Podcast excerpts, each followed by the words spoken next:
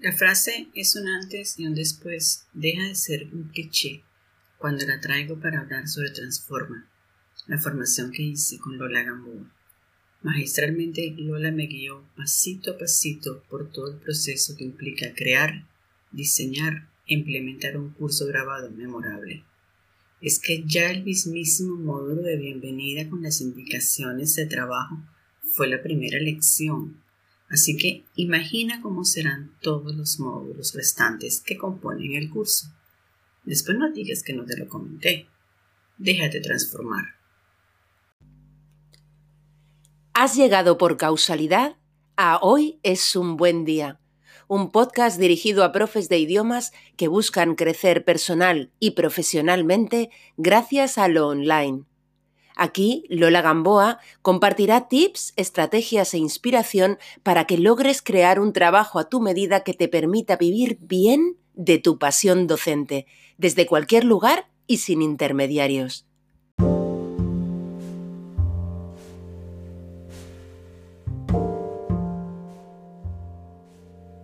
Hoy estoy feliz de traerte a una entrevistada que creo te puede abrir una nueva ventana de posibilidad. Ella es Teresa Moreno y si bien fue profesora de L durante mucho tiempo, actualmente es diseñadora instruccional. El diseño instruccional es un concepto con el que sinceramente yo me he topado por primera vez este año, pero resulta que tras él hay toda una industria muy desarrollada, en auge de crecimiento y con muchas oportunidades profesionales. Y es muy normal que los diseñadores instruccionales hayan sido profes antes. Si como me pasaba a mí, nunca antes habías escuchado hablar de esta profesión relacionada con la educación y el e-learning, entonces la entrevista creo que te va a aportar muchísimo. Teresa comparte generosamente su viaje de transición de profe de idiomas a diseñadora de experiencias de aprendizaje, nos introduce en este mundo explicándonos conceptos esenciales y nos aporta recursos, referencias y consejos de valor que desde aquí quiero volver a agradecerle.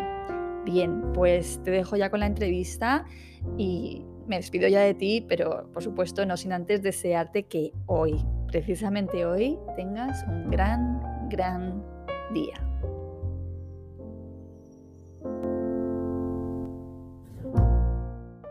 Teresa, estamos grabando. bienvenida, bienvenida aquí a, al podcast. Estoy súper contenta de tenerte aquí. Yo también, encantada.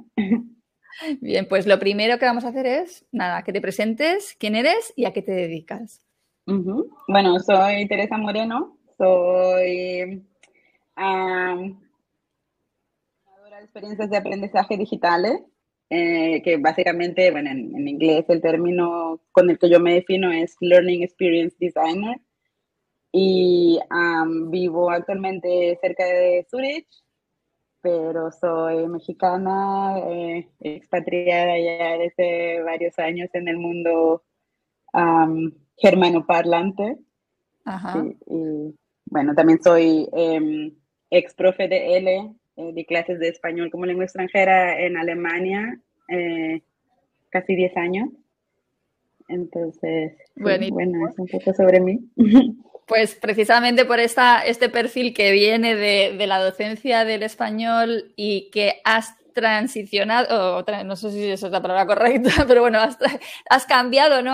te, has, movido a otro ámbito que es el del diseño instruccional, ¿no? Y en tu caso en concreto como diseñadora de experiencias de aprendizaje, eh, pues es por lo que yo me he interesado. Y claro, ya hemos dicho, yo creo, dos, dos expresiones que posiblemente para muchas personas, muchos profes, muchas profesoras de, los que escuchan en el podcast, va a sonarles como algo nuevo, porque sinceramente yo que eh, yo creo cursos desde hace años y de repente este año me topo con la expresión eh, diseñador instruccional. Y digo, ¿esto qué es? O sea, eh, resulta que hay una profesión, ¿no? Que es Instructional Designer que está súper desarrollada en el ámbito mm, angloparlante, lo estábamos comentando mm. justo antes de empezar a grabar, ¿no? Y sin embargo que yo creo que es muy novedoso para la mayor parte de nosotros. Y bueno, me ha sorprendido ver que es toda una industria, eh, que hay un montón de posiciones diferentes dentro de esa industria, ¿no? Pues eso tú has dicho, yo soy diseñadora de experiencia de aprendizaje, ¿no? Y que está obviamente eh, vinculado al mundo del e-learning, ¿no? Y que tiene una terminología propia, eh, bueno, a mí se me ha abierto un mundo súper interesante, la verdad, tengo que decirte. Y cuando topé con tu perfil, me gustó muy particularmente, y estás aquí precisamente porque vienes del mundo de la docencia de idiomas. Entonces, eh, me, gustaría un poco que tú contaras cómo ha sido tu periplo, cómo tú ¿no? haces esa transición de ser profe de L. ¿Cómo ha sido mi proceso de transición, no?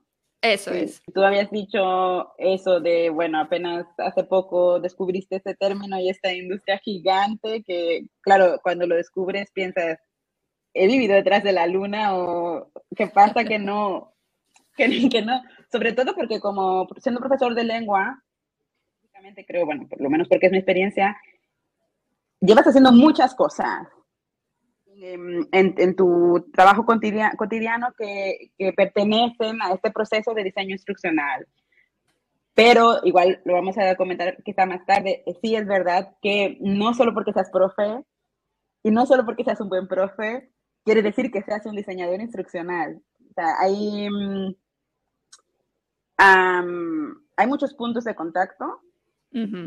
yo diría que si tú eres un profesor, una profesora de lengua que claro, que busca una manera, que, trabaja con un enfoque comunicativo, que busca una manera activa de involucrar a las personas, de, que tengan también una experiencia de aprendizaje significativa y todo, pues sí es verdad que, vas a tener, te vas a sentir muy atraído por el diseño instruccional o por el, em, diseño de experiencias de aprendizaje.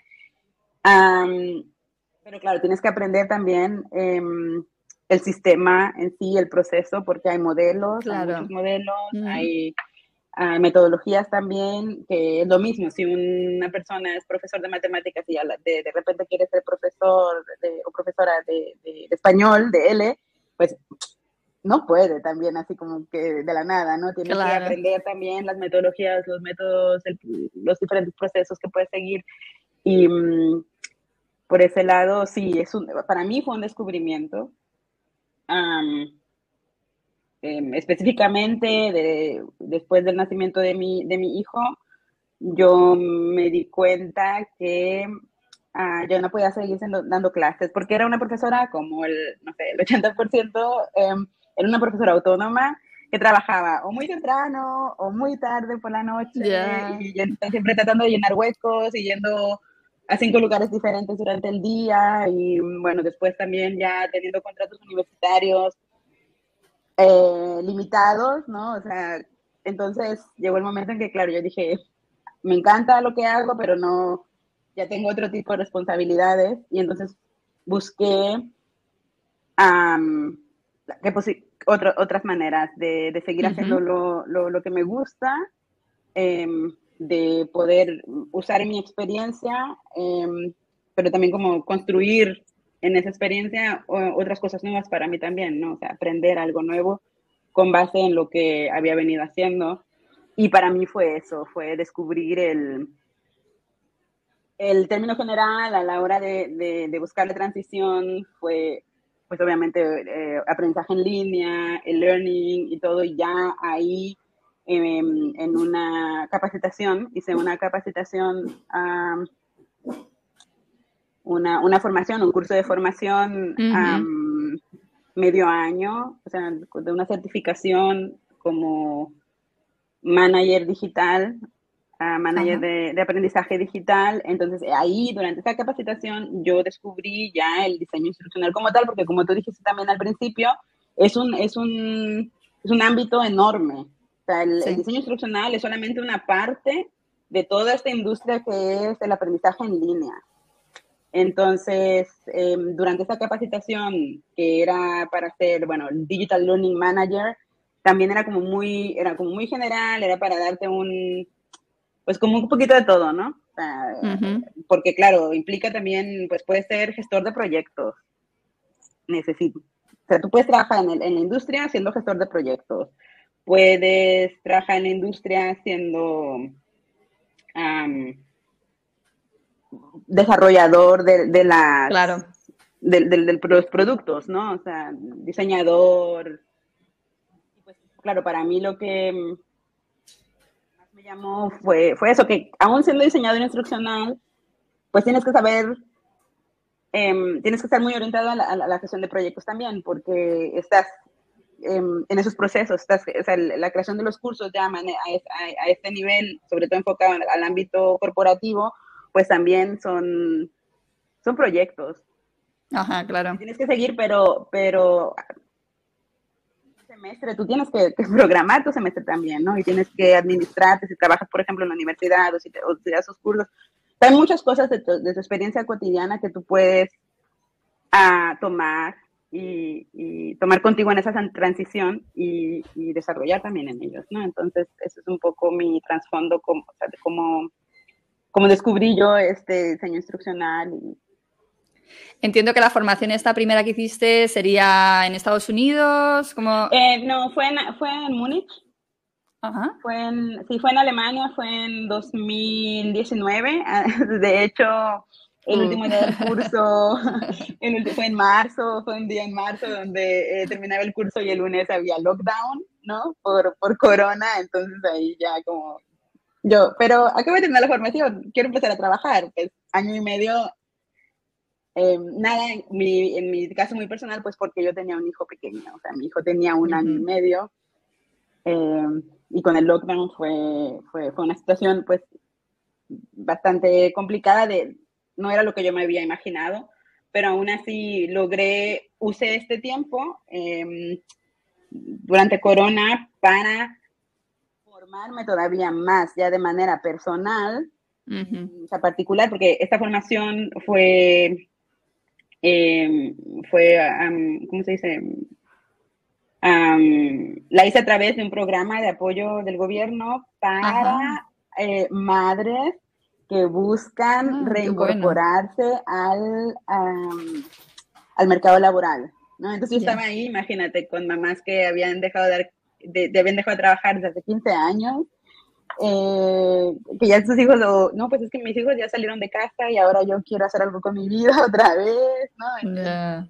Y, y, claro, también había un algunas mamás pues más recientes, como, como en mi caso, que decían, bueno, es que yo ya, mi, mi hijo tiene año y medio, dos años, y yo ya quiero otra vez buscar la, la reincorporación.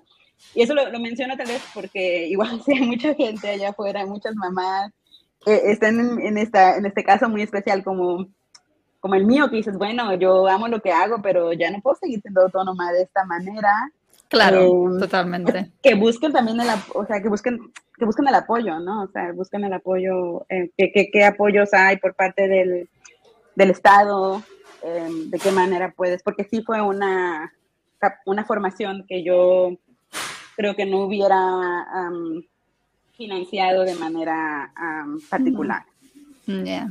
Y entonces después de esta formación eh, no pude reincorporarme al mercado laboral a causa de corona y lo que hice fue em, ya de manera particular que yo ya tenía eh, eso, que había descubierto que es el diseño instruccional y que ya tenía como una imagen que no tenía antes de, de, todo este, de toda esta industria, yo ya decidí especializarme. Entonces, em, a mí me,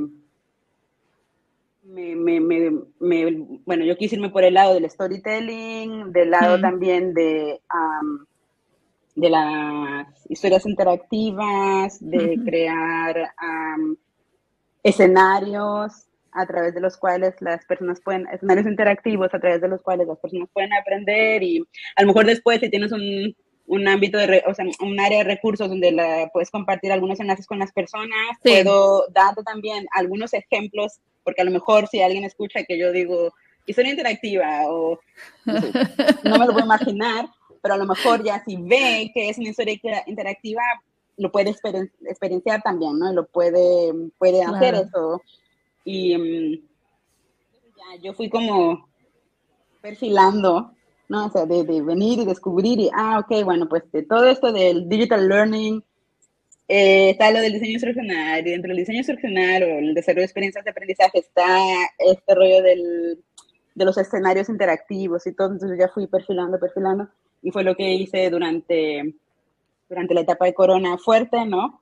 Y ya después, eh, dando que empecé a, a trabajar de manera autónoma también, y a ganar experiencia ya práctica, porque eh, la formación y todo pues había sido bastante, bastante práctica también, había mucho, pero pues no era el mundo real. Sobre todo otra vez cuando se trata de la gestión de proyectos y todo, pues bueno, ya te das cuenta que el mundo real es otra cosa, entonces se va a ganar experiencia real, aprender de mis errores, em, sí, ir ganando y, bueno, ahora estoy aquí ya haciendo algo que, que me gusta mucho y donde yo también veo que, que no, em, que he podido reciclar mucha de mi experiencia ah, como profe de, de L. Porque claro, yo trabajaba también en el ámbito de, en el ámbito universitario y corporativo, o sea, en el ámbito de la enseñanza de, mm. de L a adultos. Y claro, durante 10 años había hecho mis formaciones también y todo, entonces todo eso lo pude reciclar y de hecho todo eso ahora ya trabajando em, me, me hace lo que yo soy, ¿sabes? Me hace lo que yo tengo para a, las personas, ¿no? En esto y, yo creo que la gente valora bastante este, este trasfondo también claro, indudablemente. De hecho, yo, eh, claro, cuando me topé con el concepto de diseñador instruccional, empecé a seguir a muchos diseñadores instruccionales. O sea, me imagino que esto pueda pasarles también a, a, quienes van a escuchar el podcast, ¿no?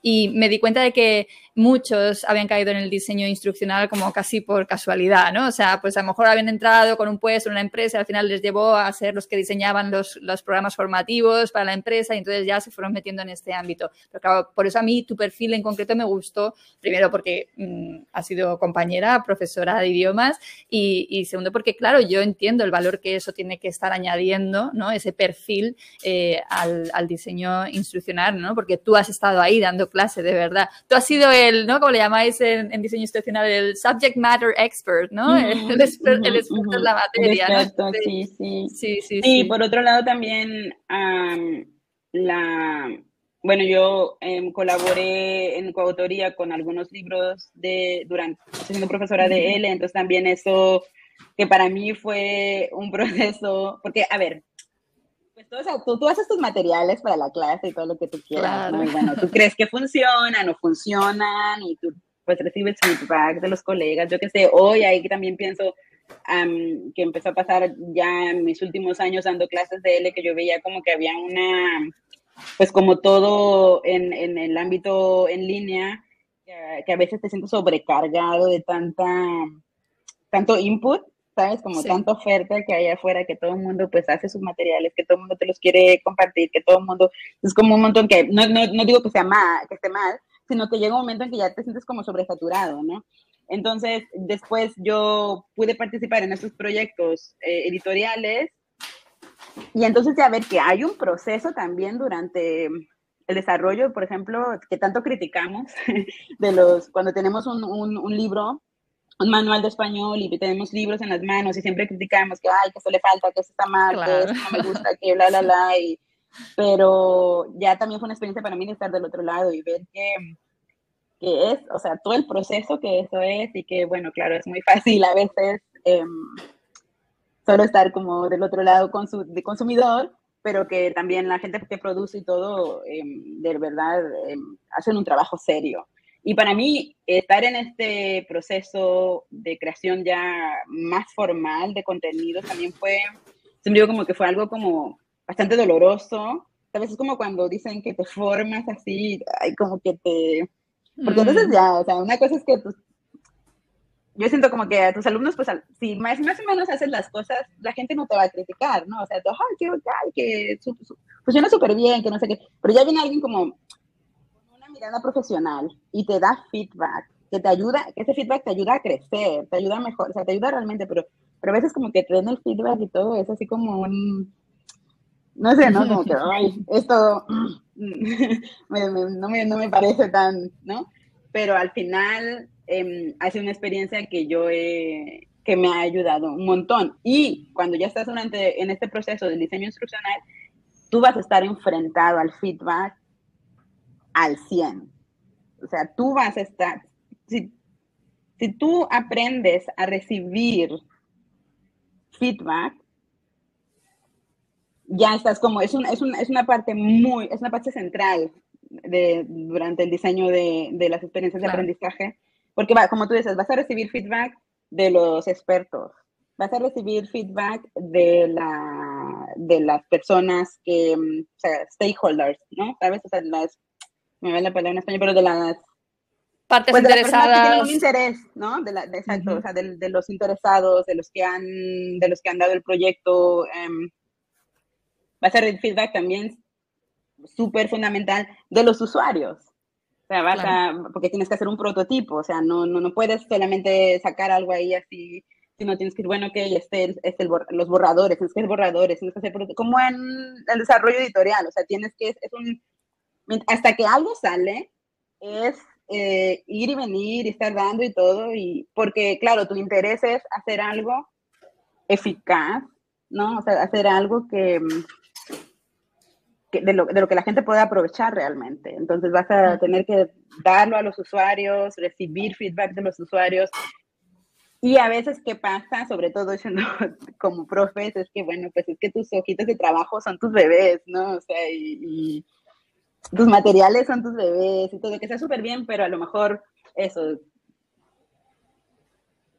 hay que sacarlo y, estar dispuesto a, que gente con una mirada más, sí, más profesional o todo, o sea, pedir, pedir el feedback, pedir el feedback mm. y después tienes que también aprender a darlo.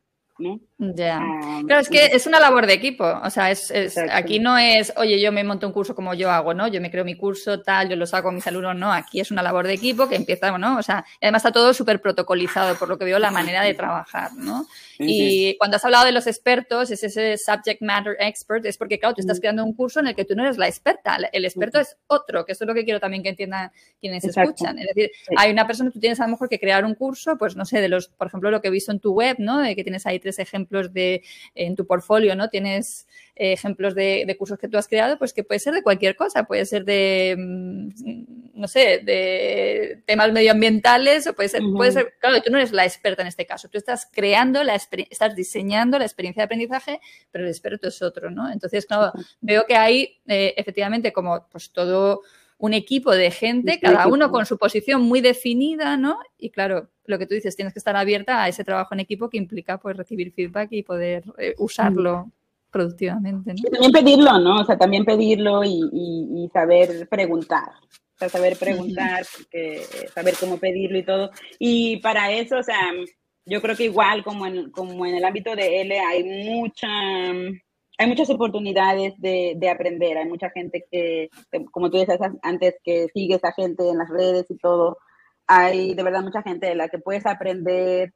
Y lo que sí yo creo que es importante es para, para los, em, las personas que nos estén escuchando para, y, estén interesados, estén buscando esta, transición y todo, es que entre más pronto tú puedas como definir tu nicho, definir qué es lo que tú quieres hacer mejor para que em, no te sobresatures de información, porque si no puede pasar que tú pienses, yo nunca voy a aprender esto, yo nunca, ¿no? Y mucha gente tan popular ahora que este término del imposter syndrome, ¿no? O sea, que, que, y te vas a sentir así como toda la vida, porque eh, si has transicionado y no has hecho, como tú dices al principio, eso de que muchas de las personas, muchas personas son ah, accidentales, o sea, de hecho hay un libro que se llama, así un libro muy popular que se llama The Accidental Instructional Designer, y un gran porcentaje de las personas han, han, pasado por ahí, pero también es cierto que ahora hay muchas, em, muchas carreras también, eh, hay muchas em, licenciaturas o eh, bachelors, masters y todo ya muy enfocadas en este ámbito. Em, pero si eres como, a lo mejor si eres como yo, que en realidad, o sea, yo estudié un bachelor en lenguas eh, extranjeras, yo estudié para ser profesora de lenguas y tengo otros estudios, pero, ¿sabes? O sea, yo vine así, yo vine así, bueno, ya hice esta formación y todo, pues sí sientes así como, a lo mejor es un poco el imposter, ¿no? Así que, mm. quiere hacer y, y si, se, te sobresaturas de, de, todo esto, porque pues a ver, que si hay virtual reality, que si hay que no sé qué, que gamification, que hay tantas cosas que social learning, o sea, hay tantas cosas que puedes hacer Entonces tú dices, wow, pues yo recomiendo, porque para mí me ha funcionado enfocar, o sea, decidir qué es lo que a mí me, me gusta, qué es lo que yo quiero aprender, en, en qué creo que puedo aprovechar al máximo mi experiencia, pero también que yo sé que quiero aprender, que me gusta, que yo quiero mejorar. Entonces, y eso en mi caso, te digo, fue el storytelling. Y, y ahí me he tratado de, de, enfocar. Y claro que siempre hay cosas que puedes tomar de los otros, de, toda, de, de, todos los formatos y de todo lo que hay, pero si tú tratas de buscar un poco como tu, tu enfoque, mm, no te vas a sentir tan, saturado, ¿no? Y puedes enfocarte en dónde quiero formarme. Entiendo lo que dices perfectamente porque yo del momento que me tope con el LD, Instructional Designer y todo esto, eh, yo me, me, encanta. O sea, yo ya vengo haciendo esto, pero yo no tengo esa formación, como tú dices, de, bueno, pues estar formada en ciertos modelos, ¿no? Que he visto, ¿no? Pues todo lo que hay. Y dices, y te entra un poco la cosa de decir, pero ¿por dónde empiezo? O sea, es que Mm, es, abrumador de repente la cantidad de cursos, formación, mm, posibilidades que ves, ¿no? Y, es, eh, no me he metido porque digo, eh, eh, no sabría por dónde empezar. Sí que me he comprado varios libros, que es, bueno, pues un buen lugar, ¿no? De hecho, me llama mucho la atención el libro de eh, no me acuerdo cómo se llama el chico, Dr. Luke, uh, something, eh, que tiene un libro que es todo lo que me hubiera gustado saber antes de ser instructional designer, ¿no? O sea, lo que me hubiera gustado saber antes de meterme en, en esto. Entonces me, me, llama mucho la atención, pero eso, veo libros súper interesantes, cursos súper interesantes, es decir, para nosotros que ya nos dedicamos a esto y que ya formamos a gente, me parece una evolución muy natural, eh, que puede ser muy fluida, muy creativo, porque además todo lo que he visto en tu portfolio es que eh, es, tan creativo, ¿no? O sea, me, llamó mucho la atención, o sea, ya fue la siguiente pata. Entonces, ver, sí, ver lo que, lo que tenías ahí y decir, joder, es que además es que es súper visual eh, lo que creas. Eh, ¿Tú ya dibujabas antes? O sea, como... Mm, ah, sí, bueno, claro, es, el rollo es este, ¿sabes? Que, que también hay, hay eso, que hay un montón de cosas. O sea, si tú mm. quieres transicionar o como se diga, no estamos igual, em, al, al, ámbito eh, haz una evaluación realmente de, de, eso, de qué, qué traes y qué quieres, o sea, dónde, están, dónde está tu potencial también. Y una evaluación también bastante realista, porque si no vas a sufrir un montón después, ¿sabes? Em, y, y, sí, o sea, yo, yo pinto, yo dibujo, siempre me ha gustado hacer el, el, de hecho, en algún momento, eh, este, después del, del, de la, de, de mi escuela yo quería estudiar diseño gráfico, entonces em, sí es verdad que, eso también juega un rol importante en mi caso. O sea, e, eso también ha sido un, un, punto en el que, o sea, que me sirvió a mí para ver, para decir, esto es lo que, o sea, este es mi camino, ¿sabes? Por, por eso, porque decía, bueno, que esto es lo que yo tengo, estas son mis competencias, esta es mi experiencia, este es mi potencial, y aquí en este punto es donde puedo explotarlo, ¿sabes? Es como donde puedo explotar las cosas. Em, entonces, por ese lado, sí, aunque es verdad que no, no tiene, yo, yo siempre digo, no tienes que saber, o sea, no, no tienes que ser un diseñador gráfico, no tienes que, pero mm, ser perfecto o eso, tener un ámbito así, o sea, tener un trasfondo artístico, hobbies artísticos o algo así, para que puedas diseñar cosas em, visualmente atractivas y también visualmente efectivas, porque hay, eh, hay, como todo, hay principios, o sea, hay principios en el diseño visual que si tú los aprendes y los puedes aprender a través de libros, a través de, eh, de cursos y todo, si tú aprendes esos principios, tú vas a poder desarrollar cosas atractivas y efectivas sin que tengas un talento, por ejemplo, decir, ah, bueno, yo dibujo, yo pinto, yo, sin que te sientas artístico, vas a poder hacerlo si aprendes estos principios. Entonces, no, eso es para que como que la gente no se sienta desanimada, decir, ay, bueno, no, pero yo es que yo ni siquiera palitos y bolitas sé hacer. No, o sea, no te preocupes, aprende los principios y aplícalos y, vas a estar del lado, vas a estar del lado seguro. Me estoy acordando de que eh, ayer eh, me salió un grupo en LinkedIn que era de eh, profesores, eran todos, eran todos instructional, instructional designers que venían de ser profesores. Y eran como 10.000 y pico en el grupo, ¿eh?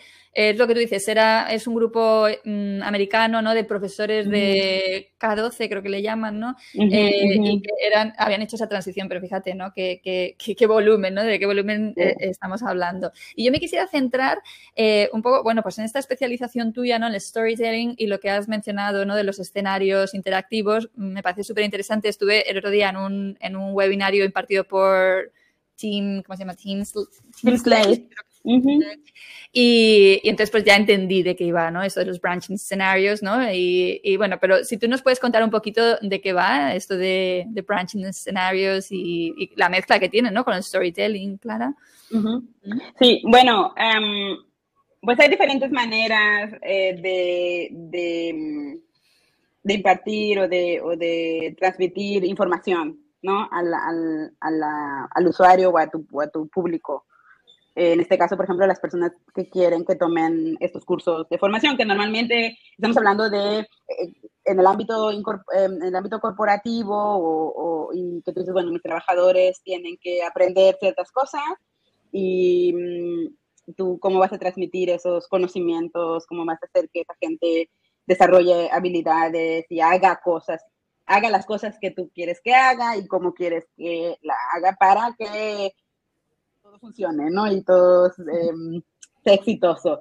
Eh, y dura, mm, una opción es eh, precisamente los, los escenarios, que lo que nos podemos imaginar es que tú presentas situaciones reales eh, o muy aproximadas a la realidad a través de, pues en este caso, una sería mm, si le, una historia o algo, algo ficticio, ¿no? O sea, es una situación ficticia, pues ellos están viendo, no sé, si estás en, pues estás con tu teléfono, con, con tu computadora y estás haciendo esto contenido interactivo, pues vas a ver que puedes seguir una historia, están presentando una situación, están presentando un, una historia que en ah, muchos casos es ficticia, pero que está basada en la realidad.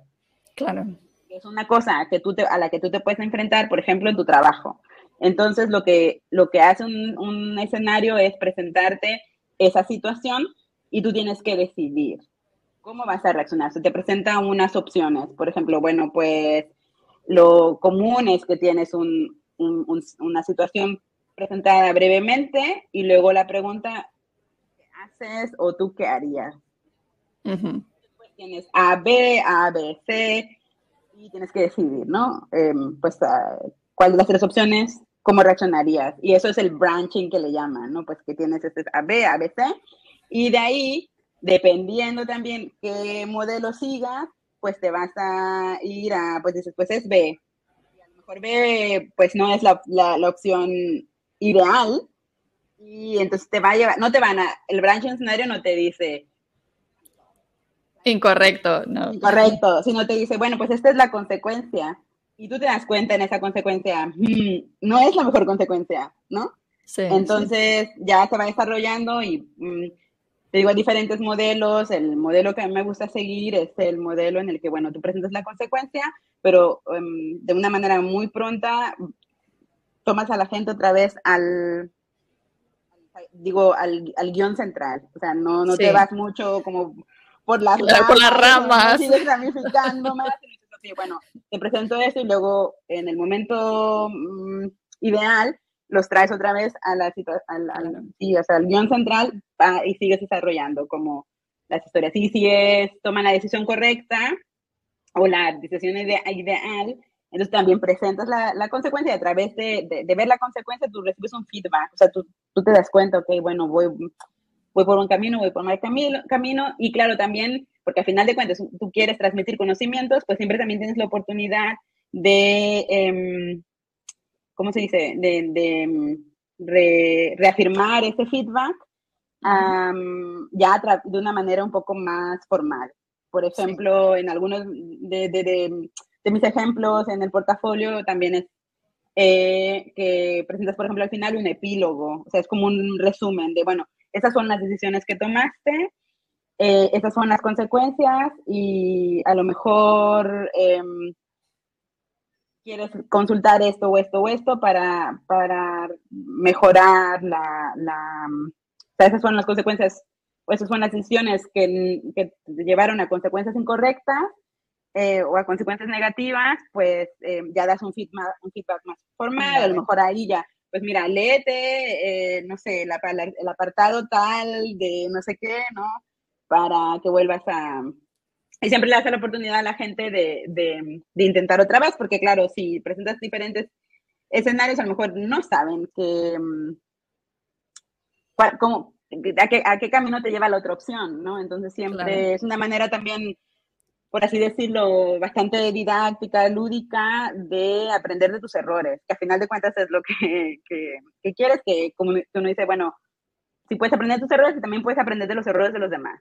Si te metes en una situación como esa. Y em, la ventaja de, de, este tipo de, de estrategias es que em, tú generas un entorno seguro en el que las personas pueden hacer errores o sea, pueden cometer errores eh, a través de tomar decisiones falsas, porque a veces también, bueno, puede pasar, ¿no? Que, que tú a, propósito tomas la decisión falsa, pues solo como para ver cuál es la consecuencia.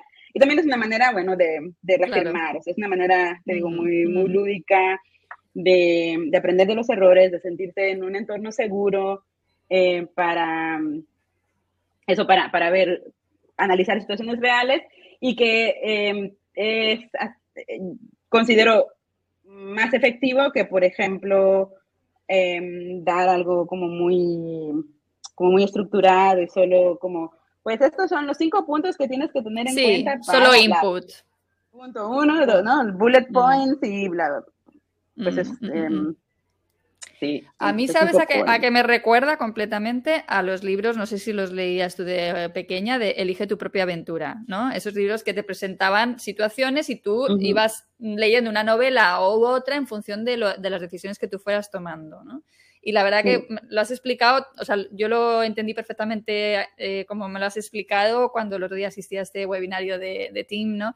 Y, ¿no? Pues claro, él decía, no deja de ser un multiple choice, ¿no? Es decir, son preguntas de ABC, pero en contexto, ¿no? En, contexto, exacto. Y lo, y lo que tú has dicho ahora también, eso, en el, no solo te, claro, tú ¿Qué hacemos normalmente en un multiple choice? Pues correcto o incorrecto, ¿no? O sea, no sabes más, pero esto te lleva a conocer las consecuencias, ¿no? De esa decisión incorrecta. En vez de decirte wrong, wrong, no, es, vale, si eliges hacer esto, entonces esto te va a llevar por este camino, ¿no? Y claro, lo que tú has dicho de intento volver siempre a un núcleo central, porque si no, eso de branching, que es ramificación, claro, tú podrías seguir, eh, ¿no? Eh, caminando o sea, la historia puede, puede ir por cualquier lugar, ¿no? Si seguimos planteando escenarios posibles, ¿no? A partir de las respuestas dadas en cada pregunta y tal. Pero me pareció súper bonito porque también el hecho de que metas eh, la, eh, el storytelling en, en, la formación, ¿no? El que eh, además puedes personalizarlo con el tema, yo ya he visto, no me he metido en, tus eh, cursos y tal, ¿no? Y entonces pongo mi nombre y entonces ya el sistema me está incluyendo con mi nombre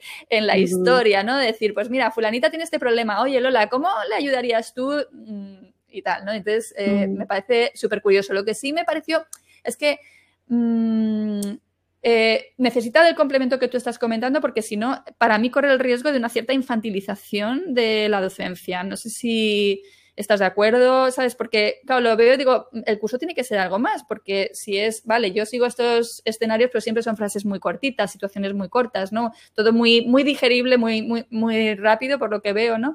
Y, y en, este, en tu caso, además, apoyado mucho por lo visual. Me imagino que en general lo visual es importante, pero sobre todo en tu caso, porque tú encima dibujas esos, esas situaciones, ¿no? Y, y, es, es, muy atractivo. Pero, ¿sabes lo que te digo? Que lo vi y dije, me encanta, pero, don, o sea, me falta algo, ¿no? Eh, sí, o sea, esto también es una estrategia para, para primero captar la, pues como que captar a la gente, ¿no? O sea, si tú, eh, hay diferentes...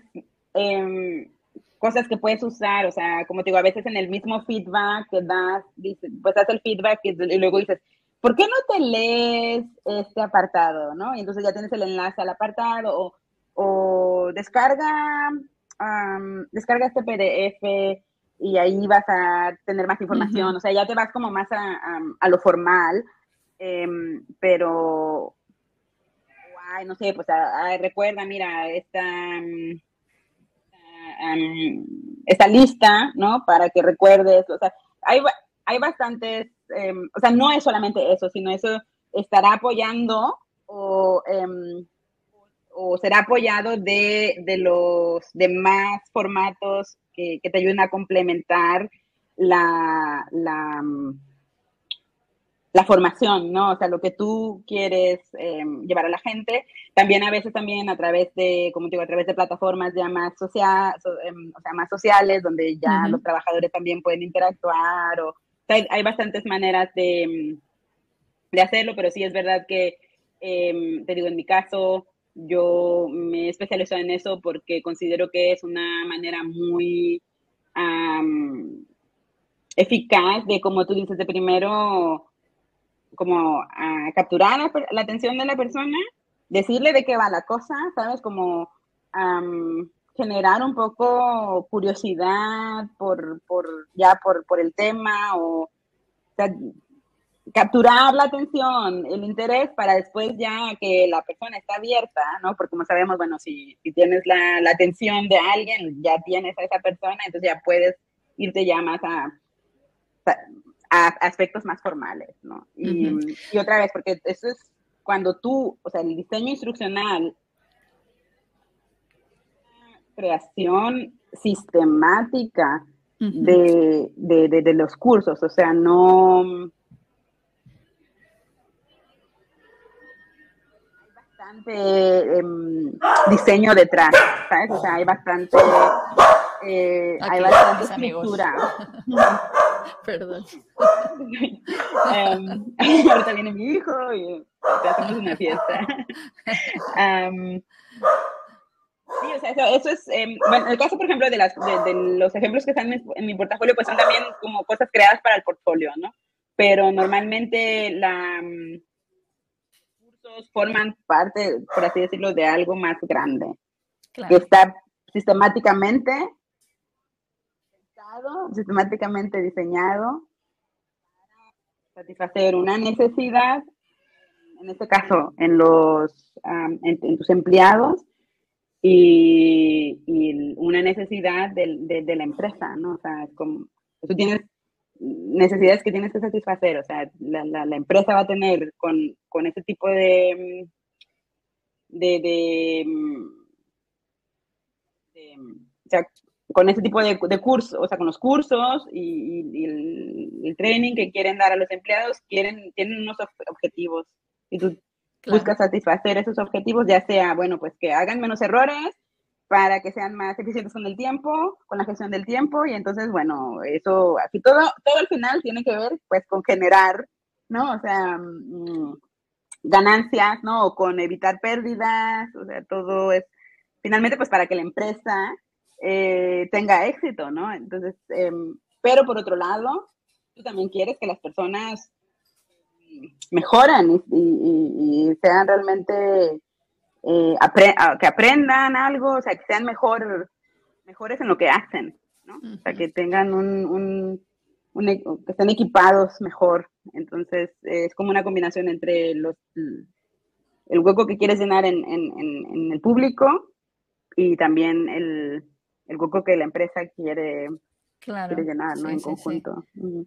En cualquier caso, lo veo como súper óptimo para, para, la enseñanza de idiomas. O sea, no sé si te ha tocado diseñar en algún momento para, para cursos de idiomas. De hecho, bueno, hay, en tu portfolio hay algo que tiene que ver ¿no? con, con el tema del miedo de hablar, ¿no? de, eh, pero no sé si eso, pues has tenido la oportunidad de crear cursos específicos de idiomas eh, ya aplicando esta, esta, estos conocimientos. No, fíjate, fíjate, que, fíjate que no. Em, como te digo, los ejemplos que tengo en el portfolio son proyectos personales que mm, básicamente sí, que los he hecho por, por el gusto de, de, hacerlos, pero siempre eh, siguiendo estos, eh, eh, este, este sistema, ¿no? O sea, siguiendo una metodología y, y, han sido procesos también, o sea, largos. Em, y uno es eso cuando tienes miedo a hablar inglés, en el caso del específico de, de este ejemplo, pero claro, cuando tienes miedo a hablar una lengua extranjera y cómo ese miedo de hablar una lengua extranjera puede repercutir en tu desarrollo profesional, porque no te estás, tú, no te estás mostrando, o sea, no te estás mostrando con todas tus habilidades en, en los momentos en que podrías hacerlo, pues porque tienes mucho miedo de cometer errores gramaticales, que a final de cuentas no es lo más importante, sino lo que tú tienes que sacar de ti es tu capacidad y tu conocimiento en el ámbito específico en el que tú trabajas, ¿no? Entonces, como, por ejemplo, eso, que, que, es un tema que, que, no solo de mi experiencia personal, viviendo en países y hablando una lengua que no es mi lengua materna, pero em, donde quise conjuntar un poco ese, ese, ese trasfondo. Eh, pero yo también creo que es un, que es una un método que se puede usar súper bien eh, en el aprendizaje de, lengua, eso creando situaciones, eh, creando situaciones para, para, los estudiantes, ¿no? O sea, situaciones reales, porque otra vez lo más importante de todo este rollo es que presentes situaciones que son, que son reales, o sea, que la gente puede decir, bueno, esto, esto, esto pasa, esto pasa, y, consecuencias también que son, que son reales, ¿no? O sea, que no te vayas claro también en la fantasía con cosas que nada que ver, ¿no? Que ahí viene un marciano y no sé, no, o sea, crea situaciones concretas. Em, sí, Claro, no, no, y lo que tú dices, además con la posibilidad de cometer errores, pero errores encardinados en una situación y además en un entorno seguro, ¿no? Decir, bueno, tengo la oportunidad de ver la consecuencia de esta elección, pero como no pasa nada porque realmente esto es un curso, no, esto no, pero si se me diera en la vida, en la vida real, pues podría, ahora ya puedo comprender qué impacto mm. podría tener, pues si digo esto, digo lo otro, ¿no? O me comporto de esta manera y tal, ¿sabes? O sea, que es que lo veo, eh, ya te digo, perfecto para la enseñanza de idiomas porque al final lo que estás haciendo es que el alumno se involucre, esté usando el, idioma como herramienta, no como fin, ¿no? Que al final... Exacto, exacto. Mm, en los cursos muchas veces, o sea, el, el, fin es el propio idioma, ¿no? Y, y, y lo que veo aquí, al, al, tener que ir tomando decisiones, es que el, fin no es el idioma, o sea, el idioma es la herramienta que utiliza para ir, ¿no? Pues eh, pululando por ciertas situaciones y ir viendo qué impacto tiene lo que dice, lo que hace, cómo se comporta. Está interesantísimo. Sí, pero por eso decía que si tú eres un profe así que tiene esta, esta mentalidad, ¿no? Y que trabaja así, que dice, bueno, a ver, yo también veo la, la, la lengua como, como una herramienta, ¿no? Eh, y no solo la lengua en sí, como fin en sí misma, que claro, no quiero decir que ya por eso no vas a enseñar la gramática, no vamos a empezar con estas discusiones así de toda la vida, pero, pero sí es verdad que, que, si tienes esta experiencia y es una manera en la que tú has estado trabajando, em, cuando tú estés en este ámbito, eh, ya traes este enfoque, o sea, tú ya sabes que lo que tú quieres es que las personas, tú quieres ayudar a las personas a hacer. Sí. ¿Sabes? Porque ese es el, ese es el, siendo un buen diseñador instruccional, también es lo que quieres hacer. Tú quieres que las personas hagan algo, no quieres que, que sepan, ¿sabes? O que te... Sí, acumular conocimientos por acumular conocimientos. No, Hazlo y, y, y sabe por, o sea, tienes que saber por qué lo haces, o sea, la reflexión es importante, pero la reflexión el hacer es importante y no el, pues te voy a recitar, ¿no? La, la, ya los contenidos, eso sí. Mm, sí, me estoy acordando ahora del libro este de eh, Design for How People Learn, ¿no? De, de Julie Dirksen. Eh, y, ella dice al principio del libro, a ver, este libro está orientado, a ver, el libro se llama, se titula eso, eh, diseña teniendo en cuenta cómo la gente aprende, ¿no? O sea, diseña teniendo en cuenta cómo la gente aprende. Entonces es, muy interesante. Yo todavía no me lo he leído entero, lo empecé y tal. Y, hay un momento en el que ella dice, a ver, este libro no, no está pensado para eh, diseñar cursos que sean simplemente para aprender por aprender, sino que el enfoque es que la gente pueda hacer algo con aquello que aprende, ¿no? Y eh, obviamente todos, a mí también me gusta también a veces aprender por aprender, ¿no? Porque, bueno, cuando nos va la marcha y nos gusta, bueno, pues, ay, saber cómo se dice esto y a lo mejor no lo vas a usar nunca o no sé, o de repente pues algo de historia o, ¿sabes? Pero pero me gusta también ese enfoque porque de eh, aprender para pasar a la acción, porque digamos que tradicionalmente se aprende, se te da un conocimiento con el que no vas a hacer nada, ¿no? O sea, y entonces veo que no, que el diseño institucional, pues efectivamente sí que está muy orientado a esto, ¿no? sí, muy y, orientado también a la, pues eso, a la, como a la reflexión, ¿no? O sea, mm, decir, bueno, ¿por qué, por qué has tomado esa decisión? Porque ¿Quiénes son tus personas de referencia en el mundo del En el ámbito, sí. Bueno, pues ya has mencionado a Tim Slade, ¿no? Yo creo que es un básico que tienes que, tienes que seguir eh, en las redes. O él tiene un libro también que siempre que mm, a mí ah, hay gente que me contacta eh, a través de LinkedIn, así como con la que hablo también, que quieren hacer la transición y todo, yo siempre les recomiendo que se compren ese libro y, se lo lean para que tengan una como una base, ¿sabes? Así como general de lo que es el diseño instruccional, de lo que es el learning, y de lo que son estos procesos, estas metodologías y todo. Es, es un libro, yo considero que es un libro básico pues tengo un, un, un, montón de, de, gente. Si te vas al lado también, que no hemos hablado mucho de eso, pero que es una cosa muy importante, sobre todo si vienes del, de la enseñanza de lenguas, es el, el, el, tema de las ciencias del aprendizaje, o sea, de, de learning sciences y lo que es el aprendizaje em, con base en, o orientado a la, a la, a la ¿cómo se con base en las evidencias, ¿no? El um, evidence-based, que siempre, que también eso hay, ahí hay eh, referentes como Clark Quinn, que es un, una, o, o por ejemplo, otra persona que, que, trabaja mucho en todo este rollo em, de la de la, em, de la ciencia y, y, los estudios y las evidencias y todo es Patty Shang, que puedes aprender un montón como cómo hacer realmente preguntas em, de opción múltiple que son que sean bien hechas, ¿no? Porque también a veces ves tantas eso, que todo el mundo cree que puede hacer una pregunta de opción múltiple, pero ah, no, no. no. Entonces, eh, en, quiere decir más al, al, tema del, del, storytelling, yo pues obviamente recomiendo a Ana Sabramovich, que es una persona de la que he aprendido directamente un montón. Entonces, para mí ella es un, es, y Ryan Martin son, em, son una pareja y, y, para mí ellos son eh, referentes muy importantes en el ámbito de, de, del storytelling y de, de, la, de las historias interactivas y y del e-learning. Sí, de hecho, yo cuando te encontré mm, fui a ver si alguien te había entrevistado ya, ¿no? Para escuchar, porque siempre me gusta preparar las entrevistas y entonces vi la entrevista que ella te hacía a ti como alumna del curso que, que ella tiene y tal, y nada, pues eh, sí, también la tengo ahí en el, en el radar. es un podcast también. Hay un montón de gente y además no, no, es, no es difícil dar con ellos, por empezar porque todo el mundo está en LinkedIn eh, y luego hay bastantes podcasts específicos de, diseño instruccional, en donde además entrevistan siempre a otros diseñadores instruccionales, con lo cual, pues, eh, o sea, empiezas a tirar del hilo y es que esta, madeja nunca se termina, o sea, que... Sí, mm. sí, sí, te digo eso, como tú dices, es que hay tanto que, que ya que tú sepas como que, eh, de qué lado te quieres ir, pues búscate ahí a tus referentes y todo. En el caso, digo, mi referente también hay otra que tengo que mencionar a fuerza porque he aprendido un montón de, tiene un blog genial, es a Christy Tucker. Eh, es, una persona básica que, tienes que seguir y hay un libro eh, también básico que es Map It, si quieres seguir este, este, este, enfoque de, bueno, lleva a la gente a través de los escenarios a aprender cómo hacer cosas, es Cathy Moore.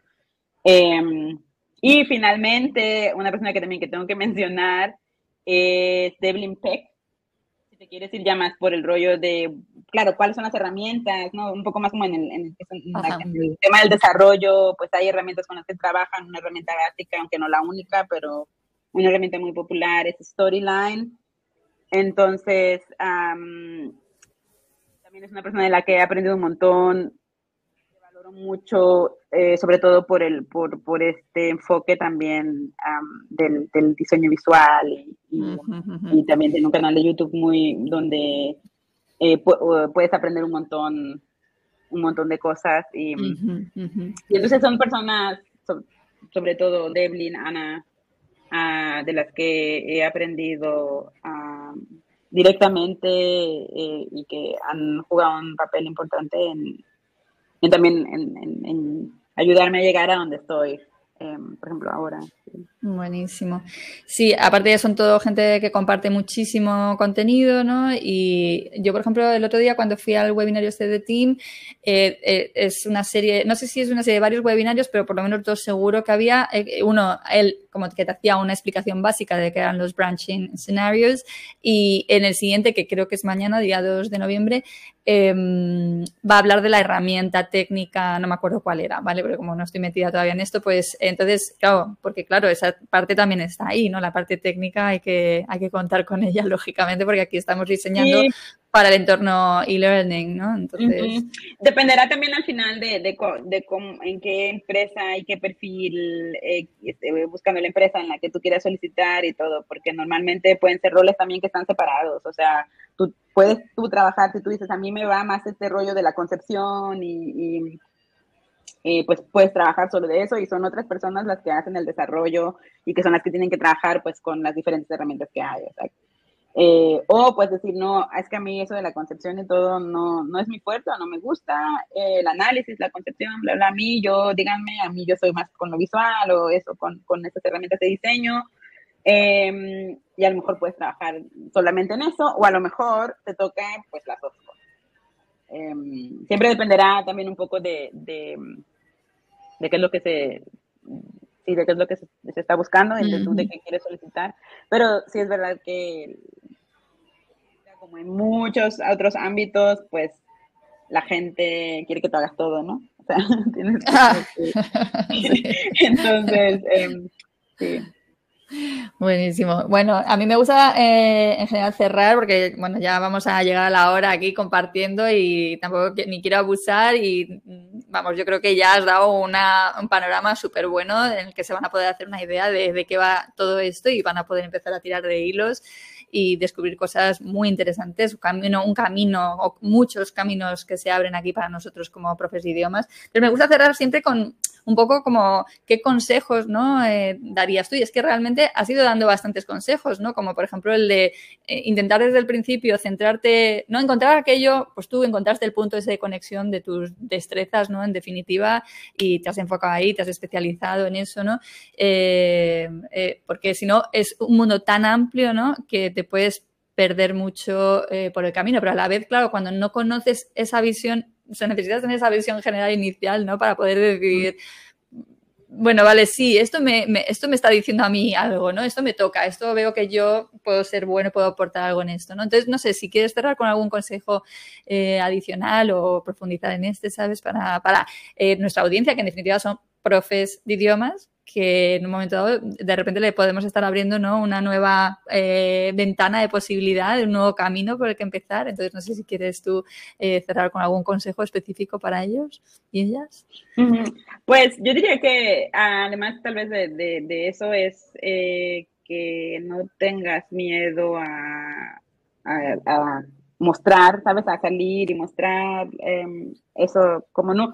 A lo mejor eso como, como Mm, no busques la, no esperes a ser perfecto, ¿sabes? Como no esperes a, mm. ser perfecto para, para mostrarte. Em, hay un libro en, alemán em, que se llama La gente que no se muestra no, no se ve, algo así más o menos. O sea, si tú no te muestras, nadie te va a ver.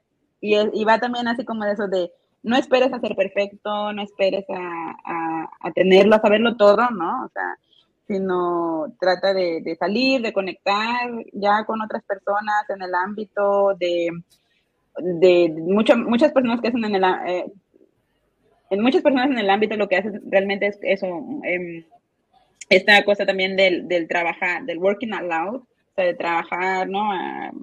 No sé cómo se dirá en español, pero de, trabajar abiertamente, o sea, de mostrar lo que mm. tú haces y, y, solamente mostrarlo, o sea, como mm, también la gente va a ver tu evolución.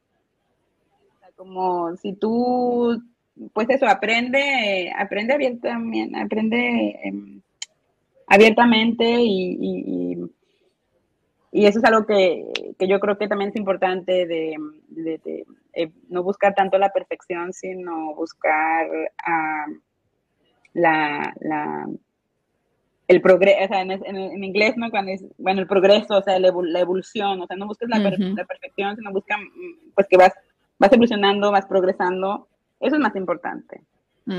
Em, eso es algo que también porque eso, si tú tienes esa mentalidad, eso te va a ayudar un montón después también cuando estás desarrollando las experiencias de aprendizaje, cuando estás abierto a que te den el feedback, cuando dices, cuando dices, bueno, pues vamos a hacer un prototipo y lo voy a sacar y bueno, es un prototipo, o sea, ah, por ahí va más o menos la idea. Y entonces tú estás abierto al feedback, porque si estás así como que no, pues es que primero lo voy a, no, o sea, no lo voy a mostrar y no lo voy a sacar hasta que no esté, sabes, así como 100% perfecto y... Sí, sí, sí, sí.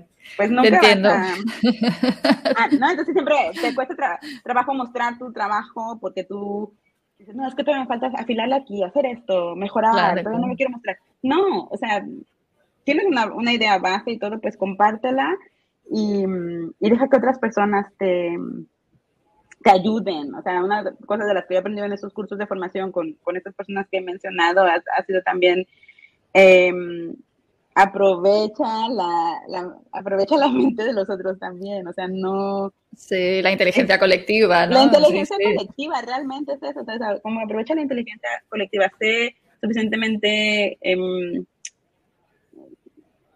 ¿cómo se dice? Em, sé lo suficientemente em, valiente para decir, bueno, pues mira, aquí está mi idea, o sea, esta es la idea que yo tengo y por aquí mm, voy, mm. y yo sé que todavía no está ahí donde quiero llegar, pero ustedes qué opinan?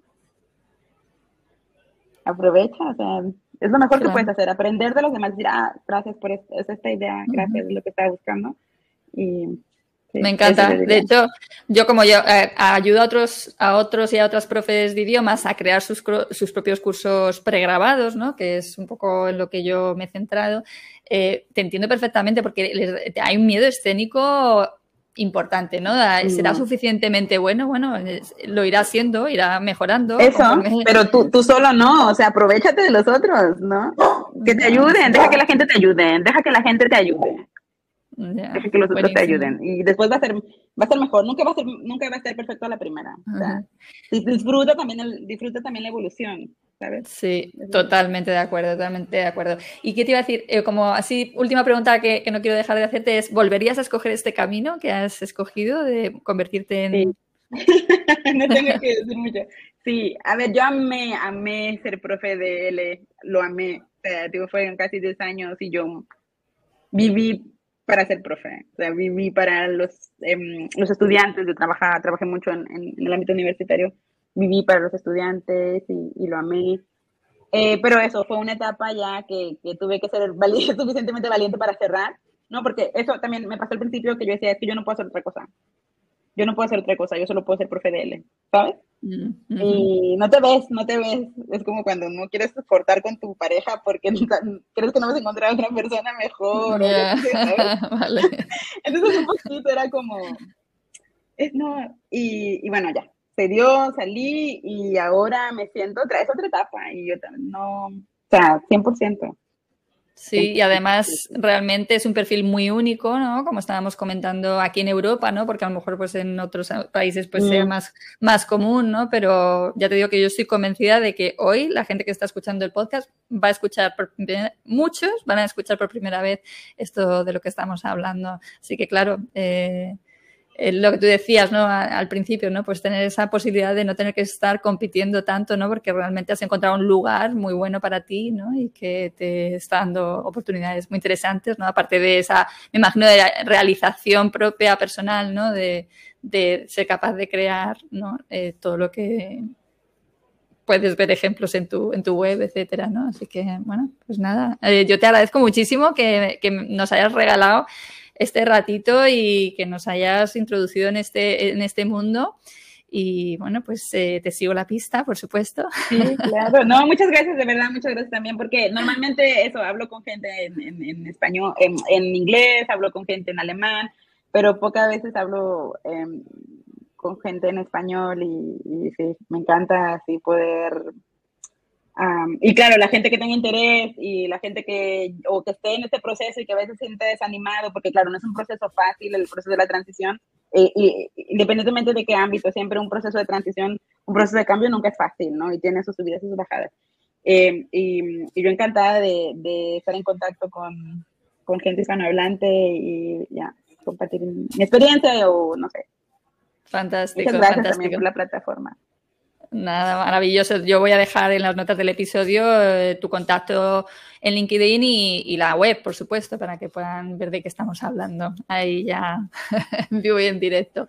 Pues lo dicho, para mí ha sido un placer. Eh, te agradezco de nuevo que has inmediatamente dicho que sí, porque eso es lo que siempre digo, ay Dios mío, que me digan que sí a, a la entrevista, porque creo que realmente eh, tienes mucho que aportar. Así que pues no, muchas gracias. gracias a ti también y también me, me ha encantado hablar contigo.